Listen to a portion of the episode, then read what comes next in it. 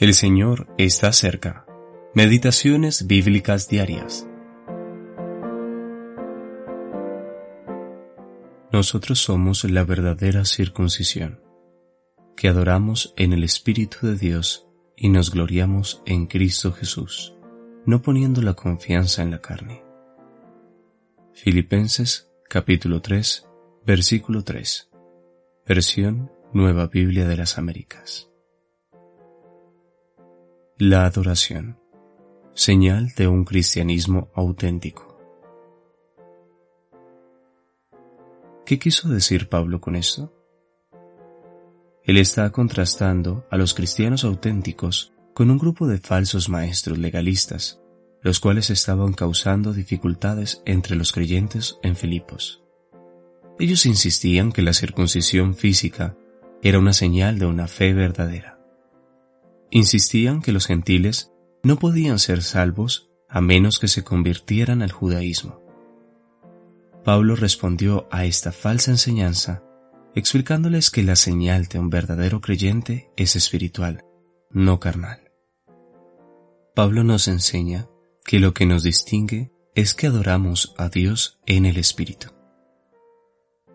Frecuentemente escuchamos a personas decir que la señal de un cristianismo auténtico es el amor y que el Señor Jesús dijo, en esto conocerán todos que sois mis discípulos, si tuviereis amor los unos con los otros. Juan capítulo 13 versículo 35. Pero hay otra señal distintiva de un cristiano verdadero. Adora a Dios en el Espíritu. Todas las otras virtudes, incluyendo el fruto del Espíritu, Gálatas capítulo 5 versículos 22 y 23, tienen sus raíces en la adoración. El amor verdadero comienza a partir del amor al Dios verdadero. Primera de Juan capítulo 4 versículos 7 y 8. La plenitud de gozo solo se halla en Cristo. Juan capítulo 15 versículo 11 y capítulo 17 versículo 13. No hay paz para aquellos que no han hallado paz con Dios. Romanos capítulo 5 versículo 1.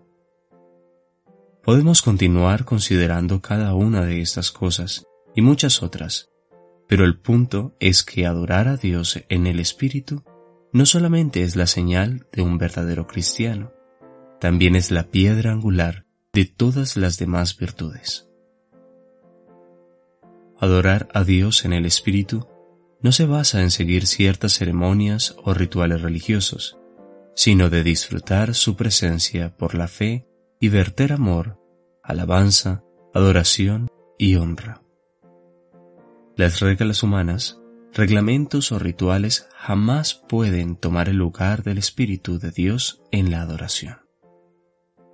Que podamos estar cada vez más caracterizados por ser aquellos que confían en el poder del Espíritu de Dios y que nuestras vidas lleven la señal distintiva de aquellos que adoran a Dios en el Espíritu. Tim Handley Sr.